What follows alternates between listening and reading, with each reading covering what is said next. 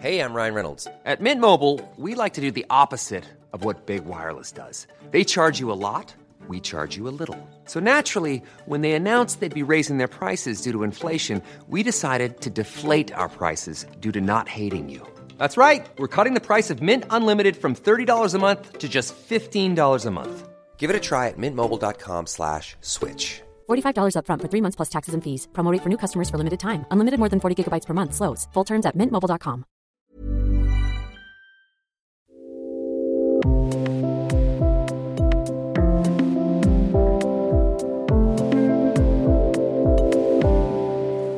Was macht unsere Gesellschaft mit einer Frau, die sich dazu entscheidet, zusammen mit anderen Frauen einen erfolgreichen deutschen Regisseur für das anzuklagen, was er ihnen als jungen Frauen angetan hat?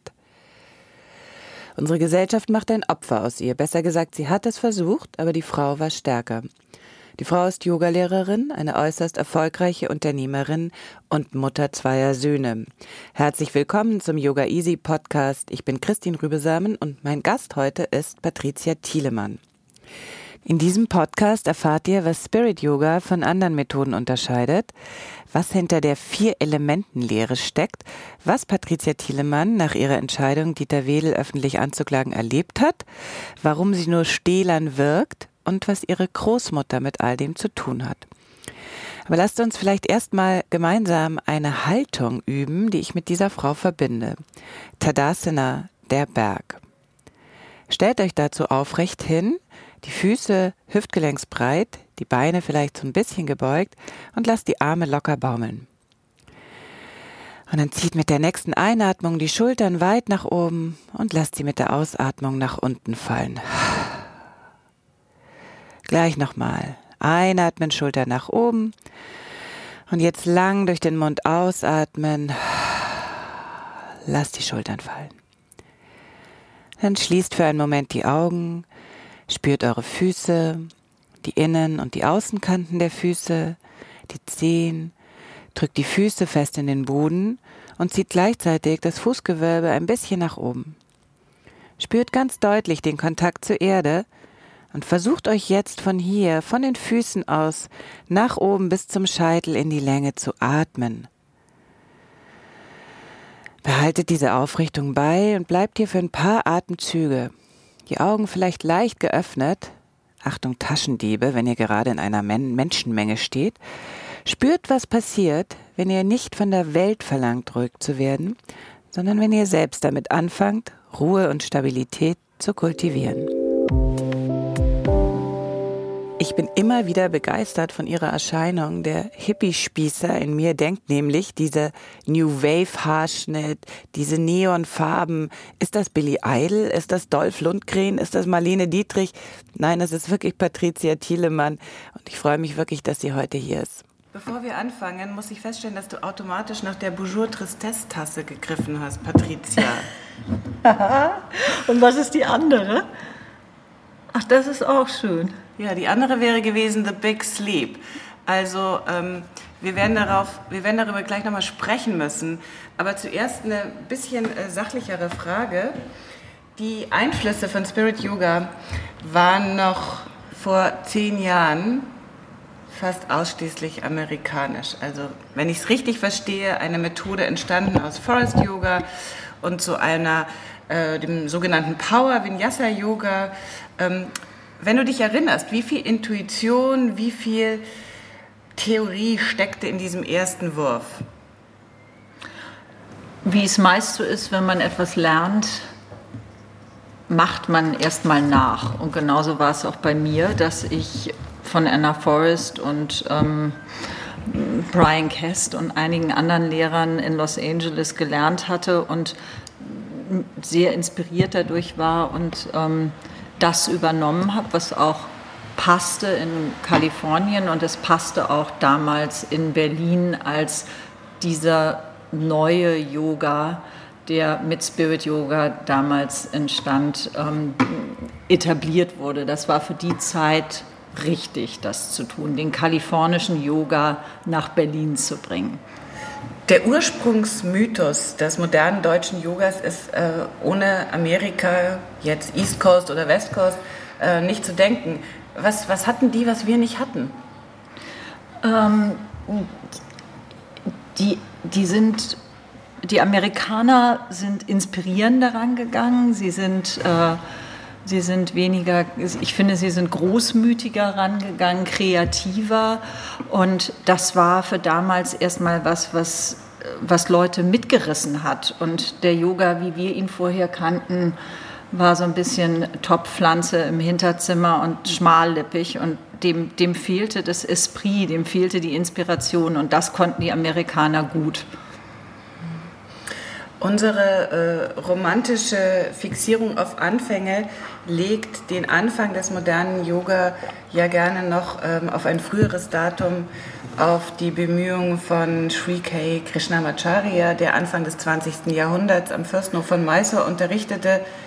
Ist das jemand, dem du persönlich denkst, was zu schulden? Ist das, ist das jemand für dich? Ähm, durchaus. Ich finde, Krishnamacharya war der Urvater des modernen Yoga, auf den wir uns alle mehr oder weniger beziehen. Ähm, und ich würde schon sagen, dass das, was ich heute tue, ähm, ist auch eine Auseinandersetzung mit dem Yoga, wie er bisher vermittelt wurde. Und äh, man kann nicht losgelöst irgendwas erfinden. Es ist immer ein Antworten auf etwas Bestehendes. Und insofern kann man Krishnamacharya nicht wegdenken. Lehrer gewöhnlich in unserer Gesellschaft äh, müssen oft ganz schön viel kämpfen, äh, dass sie respektiert werden, ist der Dank, der im Yoga-Milieu dem Lehrer gegenüber zum guten Ton gehört. Ja, ja. Die sogenannte Lineage, die Tradition, die Verbeugung vor dem Lehrer. Ist das mehr als ein Reflex? Ähm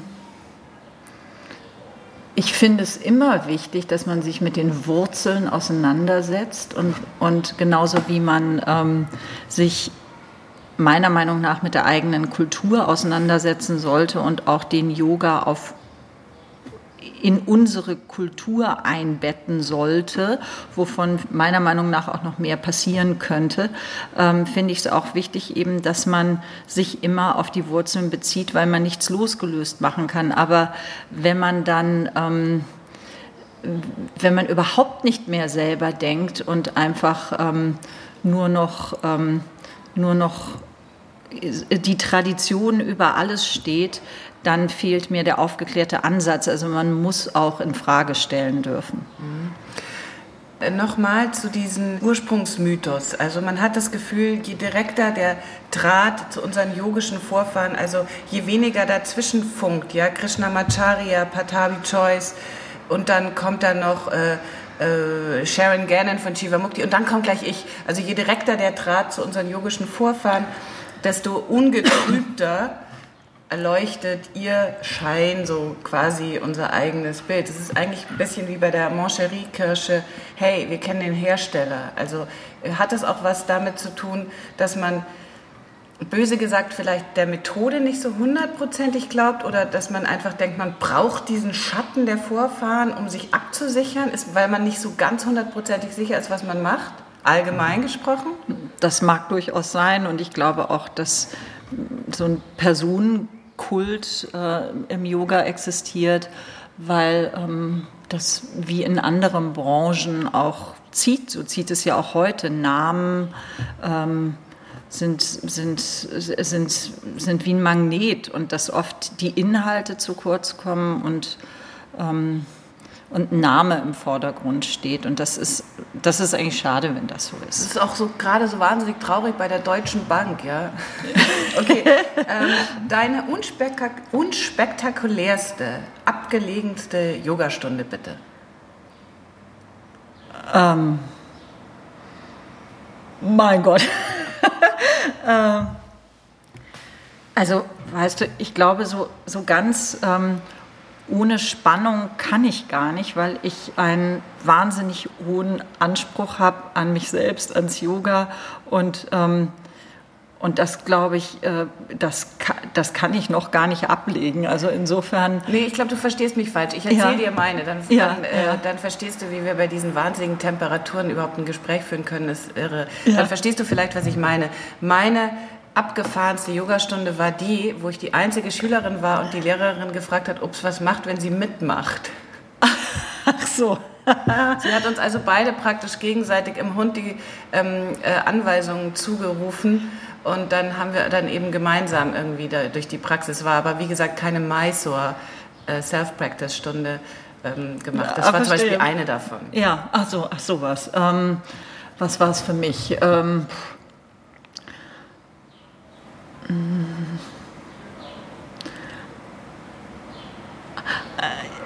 ja, ich erinnere mich vor allem an einige Klassen in Los Angeles, wo ich mich gefühlt habe wie ein wie ein Zwitter, weil ich zwischen lauter Barbie-artigen Wesen Yoga gemacht habe, die mit viel zu hoher Piepstimme, hysterisch, alles war, oh my God! Und ähm, dass alle in Handstand gesprungen sind und gesagt haben, oh God, this is gonna hurt my implants. Und ähm, wo, ich, wo ich irgendwie so davor gestanden und gedacht habe, ich muss hier weg, ich möchte zurück nach Deutschland, ich fühle mich so deplatziert, weil für mich auch damals schon, ohne es so klar benennen zu können, es für mich darum ging, dass man bei sich zu Hause wieder ankommt, dass man sich verankert durch Yoga und alles, was so außer sich gerät, für mich so wahnsinnig weit weg schien.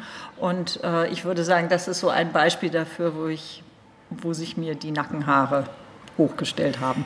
Das ist ein äh, Motiv, das immer wieder auftaucht. Da kommen wir auch gleich nochmal dazu, dieses Nachhausekommen. Äh, Man hat das Gefühl von außen betrachtet, dass du diesen riesigen Umweg ähm, machen musstest über Kalifornien, um dann hier anzukommen. Aber äh, jetzt gehen wir tatsächlich zur Gründung von Spirit Yoga. Als du mit Brian, deinem damaligen Mann, in Berlin Mitte das erste Spirit Yoga eröffnet, eröffnet hast, wie realistisch waren da eure Vorstellungen? Wir haben damals ähm, haben wir dieses wunderschöne Penthouse am Hackischen Markt gesehen und haben beide wie ähm, wie Kinder in dem Hof gestanden und, äh, und haben gedacht, wow, wäre das nicht ein Traum, wenn das da oben klappen würde. Und, ähm, und dann haben wir alles dafür gegeben, dieses Studio zu kriegen. Und wenn es schief gegangen wäre, dann hätten wir wahrscheinlich auch da beide danach auf der Straße gesessen mit dem Hut und haben da schon alles so reingegeben, was wir hatten. Und äh, ich habe damals, obwohl ich dachte, du musst groß denken. Du darfst jetzt nicht, du darfst jetzt nicht so bürgerlich kleinteilig denken. Was könnte im Best-Case-Szenario hier passieren und wie kannst du die Banken überzeugen und dein Umfeld überzeugen, dass du überhaupt einen Kredit kriegst, dass du das umgesetzt kriegst. Und dann habe ich gedacht, ich würde wahnsinnig blöffen mit dem, was ich im Businessplan geschrieben habe. Und nachher ähm, hat sich dann relativ schnell herausgestellt, dass es zehnmal so groß wurde wie das, ähm, was ich damals angelegt hatte. Das heißt, ich habe viel kleiner gedacht, als es relativ schnell wurde. Und bin auch relativ schnell dann in eine Überforderung gekommen, weil ich es mir gar nicht vorstellen konnte, dass es so erfolgreich werden würde. Hast du von Anfang an gewusst, dass es zum Beispiel keine gute Idee ist, das Putzpersonal einzusparen und einfach selber noch schnell den Besen in die Hand zu nehmen, weil das eben eine kurzfristige äh, Idee ist, äh, die dazu führt, dass du eben beim Burnout landest oder du lachst so, hast du selber geklärt? Ähm, ich habe am Anfang mit Brian haben wir durchaus alles selber gemacht, damit es erstmal aufging und wir davon unsere private Miete auch bezahlen konnten und ähm, und ich habe immer wieder dieses Bild und vor die Augen. zwei kleinen Kinder. Und die zwei kleinen Kinder, die parallel geboren wurden. Und ich weiß eben noch den Moment, als ich ähm, alles so gut gemacht und, äh, und mir so viel Mühe gegeben habe. Und dann kam irgendeine Frau rein, und äh, die ich auch sehr geschätzt habe. Und die hat gesagt, es ist wirklich schön hier und mir gefällt auch der Unterricht sehr gut. Aber die Matten stinken ja ein bisschen. Und ich weiß, das ist mir so unter die Haut gegangen. Die hätte eher sagen können, weißt du, ich finde den Unterricht schlecht oder so. Aber das war sowas, wo ich dachte, Gott, ich krieg's nicht kontrolliert, ich habe es nicht im Griff. Und dann ähm, habe ich eben an einem heißen Sommertag, als die Leute weg waren, die ganzen Matten genommen und einen Rappel gekriegt und in Unterhose unter der Dusche in dieser kleinen Darmumkleide ähm, 60 Matten geschrubbt und mit Haarshampoo eingeseift und ähm, dann das ist eine winzige Dusche. das heute, ist eine, ja. ja. ja, ja, genau. Die ist einen halben Quadratmeter groß und man kann sich selber kaum umdrehen und die ganze Umkleide war nass und ich weiß, da habe ich heulend in der Dusche gesessen, weil ich völlig überfordert war mit der Situation. Einverstanden, dass die größte Hürde für ein äh, funktionierendes Studio nicht die Qualität des Unterrichts, sondern die Miete ist? Ähm, das mag heutzutage durchaus so sein. Ähm, aber ich komme ja aus einer ähm, Hamburger Kaufmannsfamilie und da habe ich das Ganze schon so angelegt, dass ich langfristig geplant habe. Das heißt, ich habe mir meine Mieten früh gesichert und habe sie jetzt erstmal auch eine Weile. Also insofern werde ich mir sicher irgendwann auch Gedanken darum machen müssen, aber im Moment zahle ich eigentlich einen fairen Preis. Zurück zu diesen äh, ersten Stunden, wie kam diese, äh, diese Forest-Mischung an bei den Leuten? Und ganz ehrlich, wie kamst du an? Ähm, ich kam von Anfang an gut an, weil es überraschend neu war, was ich gemacht habe. Und, ähm, und diese Forest-Methode war was, was die Leute so noch nicht kannten. Und ich denke auch, dass, dass ich auch eine gewisse Kraft mitbringe und, ein bisschen, und einen gewissen Drive. Und das war damals was, ähm, das fanden die Leute toll. Das hat sie aufwachen lassen und das hat, hat ihnen neuen Fahrtwind gegeben und passte natürlich auch absolut in die Zeit, als Madonna und Gwyneth Paltrow und Sting Yoga gemacht haben und jeder wollte irgendwie dazugehören und insofern und die Oberarme haben. Die Oberarme haben und, und dann war Spirit Yoga war eben wie so ein, wie so ein Direktimport aus Kalifornien, was direkt nach Starbucks kam und, ähm, und da waren dann... Profitierte vom selben Wind, ja. Ja, ja, ja und wie, die, wie, wie Whole Foods, was es ja nun nicht hier gibt, aber woraus dann die vielen ähm, Biomärkte, Biomärkte kamen und so und das ähm, das war was, glaube ich, wo, wo die Leute sofort drauf angesprungen sind. Du warst natürlich auch ähm, am völlig anderen Ende des Spektrums, äh, was man sich so unter Yoga vorstellt. Du hast es ja schon gesagt, ähm, Schaffell oder das schöne Hellgelb äh, von Shivananda Yoga. Ähm, das hast du höchstens auf den Haaren, aber ansonsten ist ja nichts hellgelb an dir. Ähm, ihr wart damals auch Anlaufstelle oder seid es bis heute für amerikanische Stars, muss man sagen. Brian Cast, Anna Forrest, John Korn, Rod Stryker, Max Strom, Dana Flynn, Sharon Gannon, David Life, Gurmuk. Steht da und stand da auch immer ein ökonomisches Interesse dahinter? Nein, da gab es überhaupt kein ökonomisches Interesse, weil ähm, man, weil, weil man sehen muss, dass man überhaupt diese Honorare gezahlt kriegt. Und das ist eher was war, äh, was mir wichtig war, dass wenn ich den kalifornischen Yoga nach Berlin bringe, dann ist es natürlich auch schön und interessant, wenn die Repräsentanten aus Kalifornien auch selbst hierher kommen. Das war damals so, das ist heute nicht mehr so. Also heute sind es wirklich nur noch wenige ausgewählte wo wir das Gefühl haben, das passt zu unserem Programm. Wir haben das ganz weit zurückgefahren und das hat keine wirtschaftlichen Gründe, sondern das hat den Grund, dass wir unsere eigene Identität über die Jahre gefunden haben und vieles von dem heute nicht mehr passt. Ich, ich würde aber trotzdem weitergehen und äh, finden, dieses Motiv des Nachhausekommens aufgreifen, dass es eigentlich eine schöne Idee ist, die man kaum sonst so findet, dass man eben äh, reisenden Yoga-Lehrern, und das sind immerhin gar nicht mal wenige, die permanent on Tour sind, die armen Schweine, äh, dass man denen dann eben auch sagt, ja klar, könnt ihr hier äh, auch mal einen Tag unterrichten und mal gucken, was zusammenkommt oder so. Also im Prinzip ist das eigentlich eine, eine sehr schöne Idee, die die das, das Grundthema von Yoga, dass wir alle miteinander verbunden sind, eigentlich aufgreift. Ähm, zu Anna Forrest, was, du bist auch Jivamukti-Lehrerin unter anderem. Was hast, du bei, was hast du von Anna Forrest gelernt, was dir bei Sharon und David gefehlt hat? Ähm, ich habe auch ganz viel von Sharon und David gelernt, aber bei Anna Forrest ähm, ihr, einer ihrer Leitsprüche war Walk Your Talk, dass ich das Gefühl hatte, Anna war eine, ist eine starke Frau, die, ähm, die sehr authentisch ihren Weg im Hier und Jetzt geht. Und ähm, auch eine Übersetzungsarbeit geleistet hat, ihre Interpretation des Yoga ganz stark reingebracht hat, die sich ja auch losgelöst hat von den indischen Wurzeln und einen ganz eigenen, unkonventionellen Ansatz gefunden hat.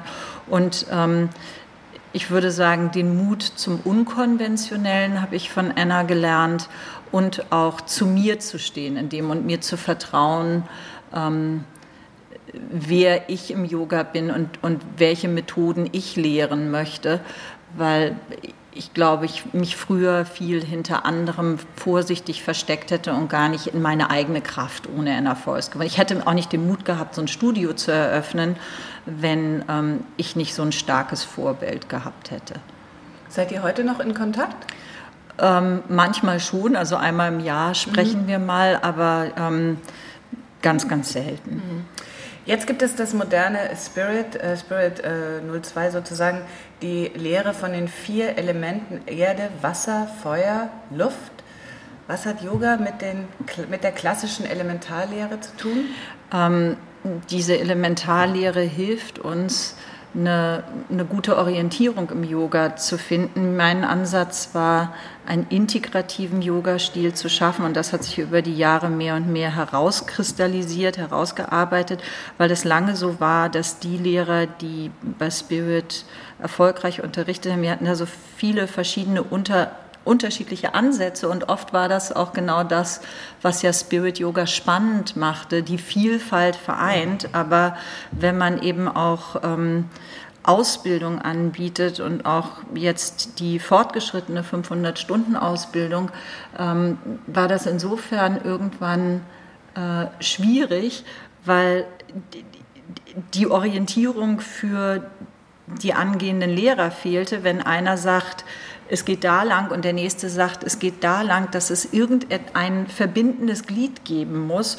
Und ähm, ich hatte auch immer das Gefühl, wenn was sehr einseitig wird, dann, ähm, dann fehlt was und, und habe nach einem integrativen Ansatz gesucht. Und durch diese vier Elemente lässt sich das ganz gut darstellen. Natürlich ist das nur eine Landkarte und nachher ist es eine Frage der Umsetzung.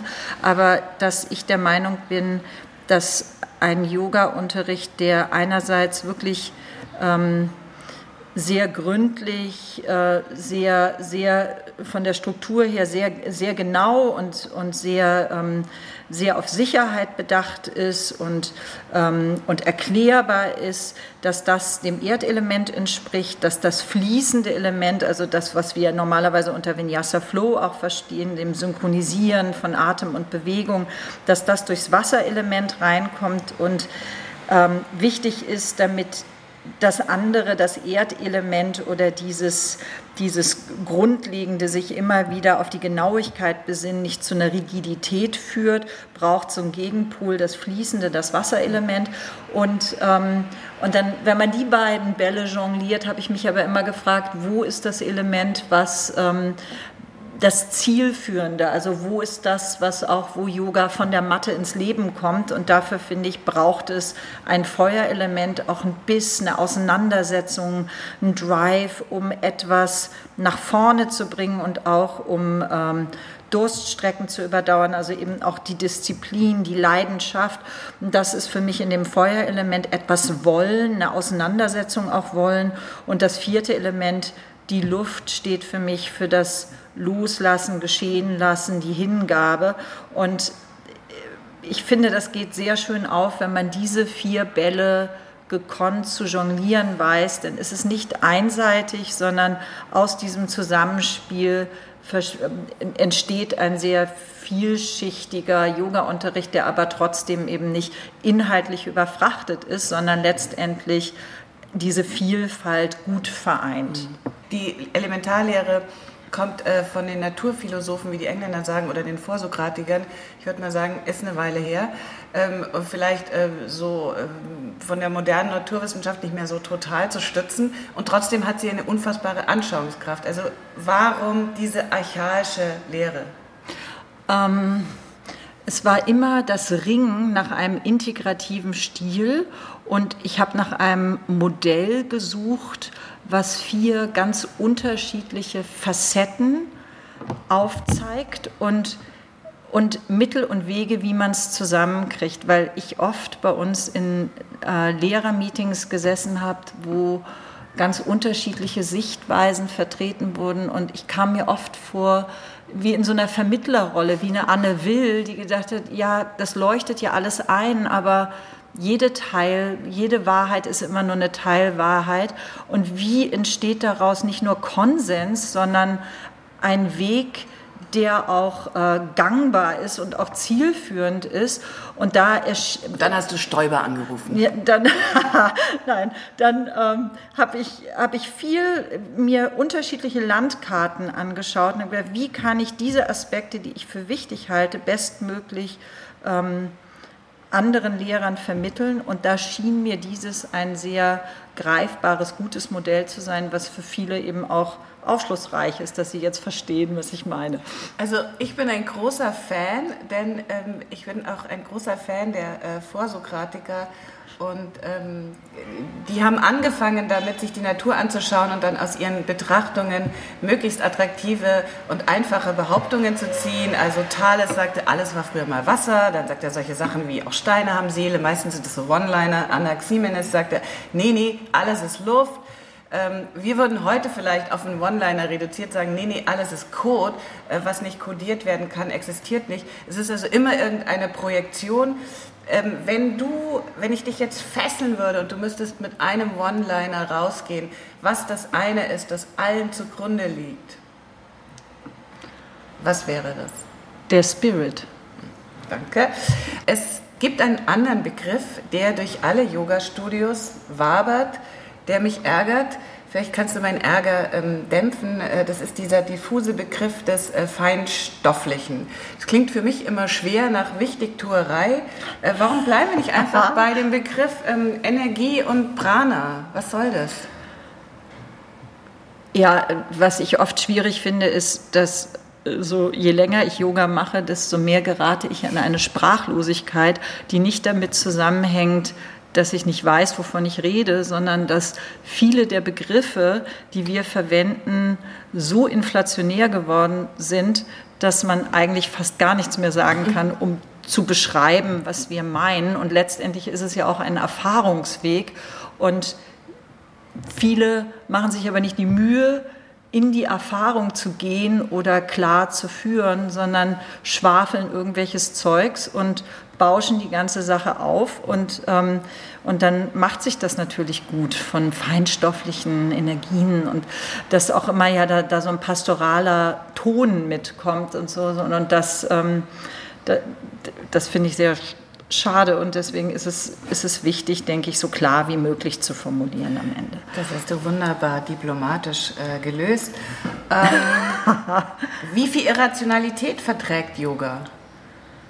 Ähm, ich glaube, wir brauchen beides, genauso wie Stira, Sukha auf der einen Seite Stabilität, Erklärungsmodelle und auf der anderen Seite ähm, Leichtigkeit. Freiraum, Leichtigkeit ja. und, äh, und auch ähm, Hingabe an etwas Größeres, dass wir eben nicht alles wissen können. Und wenn wir uns das Staunen bewahren, ähm, trotz allem, was wir erklären können, dann ähm, wäre das sinnvoll. Schwierig ist es, wenn man, wenn man, finde ich, alles einfach instinktiv angeht, aus dem Bauch heraus. Also ich bin kein Freund von so einem ich bin, würde ich sagen, eher eine Kriegerin als ein Hippie und alles, was eher so, ich muss mal instinktiv entscheiden und mach mal so aus dem Bauch heraus, habe ich das Gefühl. Ist Faulheit, können wir es einfach sagen? Ja. Okay, gut. Jetzt schauen wir uns ganz kurz äh, diese vier Elemente nochmal im Einzelnen an und ich bitte dich einfach um äh, spontane, äh, verantwortungslose Antworten. Ähm, hat das Erdelement was mit unbezahlbarem Wohnraum zu tun? Wie meinst du das denn? Na, brauchen wir Erdung im Yoga-Studio, weil die Mieten hier so teuer sind? Ähm, wir brauchen in einer immer fluider werdenden Welt Stabilität. Wir brauchen etwas, auf das Verlass ist, wenn eigentlich alles ähm, immer mehr aus den Fugen gerät. Und deswegen finde ich es auch wichtig, dass ein Yogakurs pünktlich anfängt, pünktlich endet, dass die Lehrer verlässlich sind, dass sie sich nicht ständig vertreten lassen, dass es eine Instanz gibt, auf die Verlass ist. Sehr gut. Das wird uns, ähm, das wird das Problem der 140 Millionen Klimaflüchtlinge, die wir 2050 haben werden, nicht lösen. Aber ich bin auch für pünktliches Ende und Anfang. Vor allem für pünktliches Ende. Ähm, gibt es einen Zusammenhang zwischen dem Element Wasser, das für Geschmeidigkeit, Intuition und Harmonie steht, und der Scheidungsrate? Oh. Ist unsere Generation zu wässrig? Ähm, Ja, also ich finde, dass zu viel ähm, Fokus auf den Flow gelegt wird, dass alles immer im Flow sein muss und dass das ähm, auch manchmal ein Symptom dafür ist, dass man sich nicht festlegen will und äh, weil wenn man immer sich, wann immer man sich entscheidet für etwas, muss man sich auch gegen etwas entscheiden und macht sich auch angreifbar. Und ich glaube, wenn alles so flowy, flowy wird, hängt man einfach in der Luft und äh, das ist der leichtere der leichtere Weg für viele. Was hat das Feuerelement mit Burnout zu tun? Das ist ein bisschen ähm, platt. Ja, also da, es besteht durchaus eine Gefahr, wenn man Yoga nur als Selbstoptimierung versteht, dass, ähm, dass man irgendwann damit gegen die Wand läuft, wenn man ein bestimmtes, ein bestimmtes Ideal vor Augen hat, was man versucht mit Yoga zu erfüllen, ähm, dann denke ich, hat die ganze Sache kurze Beine, dann wird Yoga nicht zielführend sein. Und so könnte man das Feuerelement missverstehen, wenn man, wenn man nur in den Drive geht mhm. und, und irgendwo hin will, weil das meistens ja unser Wille, unsere Vorstellung ist, was wir alles erreichen müssen. Und mhm. das, ähm, Deswegen ja auch das ähm, Element Luft, äh, wo sich dann alles vielleicht auch wieder ein bisschen lösen darf. Ähm, und relativiert. Und relativieren darf. Aber jetzt, ich, ich, greife es ja von der anderen Seite an, deswegen auch zum äh, Element Luft. Ist äh, das Element Luft etwas anderes als eine Beschreibung unserer Überforderung, Sachen in der Tiefe zu durchdringen? Ähm, für mich ist das Luftelement etwas, ähm, dem auf die Spur zu gehen, was allen Religionen zugrunde liegt, dieser inneren Anbindung, die über unseren Geist hinausgeht, dass man sich auf die Spur nach etwas im Leben begibt, was trägt und was eben nicht durch Logik erklärbar ist und dass man, dass man allein dadurch, dass man die Frage lebt und sich in diesen Raum begibt, ohne ähm, jetzt sich da irgendwas, äh, irgendwelchen Phantasmen hinzugeben, dass dadurch ähm, man wieder zu einem tieferen Getragensein hinfindet. Und das, glaube ich, das ist eigentlich hinter allem, weil Spirit würde nicht Spirit heißen, wenn das mir nicht das Wichtigste ist. Wie gelingt uns diese Form der inneren Anbindung durchaus an etwas Transzendentales in einer modernen Welt ohne esoterische Überfrachtung. Aber wie schaffen wir einen beseelten Raum, in dem der Mensch zum Wesentlichen hin zurückfinden kann, ohne dass wir das Ganze zerreden oder aufbauschen? Man kann auch mittags ähm, zum Mittagsgebet im Kölner Dom gehen. Da war ich gerade, ähm, äh, bin ich gestrandet am Hauptbahnhof und war im Mittagsgebet. Da war ein kleiner Chor und ein Teil von mir hat sich gewünscht, Teil des Chors zu sein und mitzusingen beim Mittagsgebet im Kölner Dom. Wunderschön. In welches Element ordnest du deine Entscheidung, den Regisseur Dieter Wegel anzuklagen, ähm, der dich als junge Frau angegriffen hat? Welches Element? Das Feuerelement, ähm, weil ich es wichtig finde, dass man aus dem Yoga herauskommt, auch einen gesellschaftlichen Beitrag leistet. Und Yoga bietet die Grundlage dafür, überhaupt den Mut zu haben und, und den inneren Kompass zu haben, was dieser Beitrag sein könnte. Und oft ist das auch eine Mutfrage, dann aufzustehen und Rückgrat zu zeigen. Und insofern würde ich das dem Feuerelement zuordnen. Du hast, du wurdest nach diesem äh, wirklich äh, mutigen Schritt ähm, etwas, äh, da hast du dich einer, einer Initiative eigentlich von anderen Frauen noch angeschlossen und du wurdest nach diesem mutigen Schritt ähm, massiv angegriffen. Das heißt, dir wurde nochmal Mut abverlangt, ohne dass du es wusstest. Hast du, mit, hast du damit gerechnet? Nein, das habe ich überhaupt nicht kommen sehen. Ich habe das wirklich unterschätzt und ähm, bin da, habe ursprünglich gedacht, du stehst dafür auf, weil es wichtig ist, Zivilcourage zu zeigen und diese beiden anderen Frauen, um die es um die es ja. eigentlich ging, ja. um die zu stützen.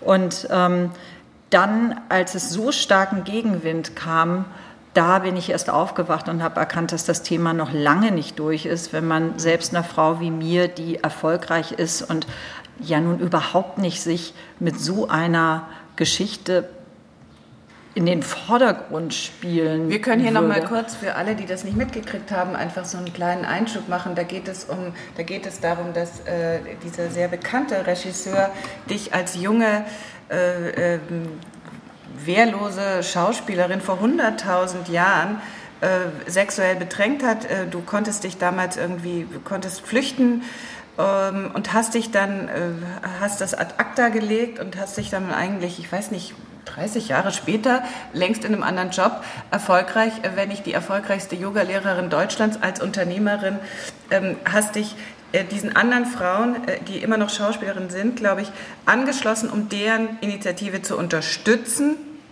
und wurdest reflexartig wieder zum Opfer gemacht.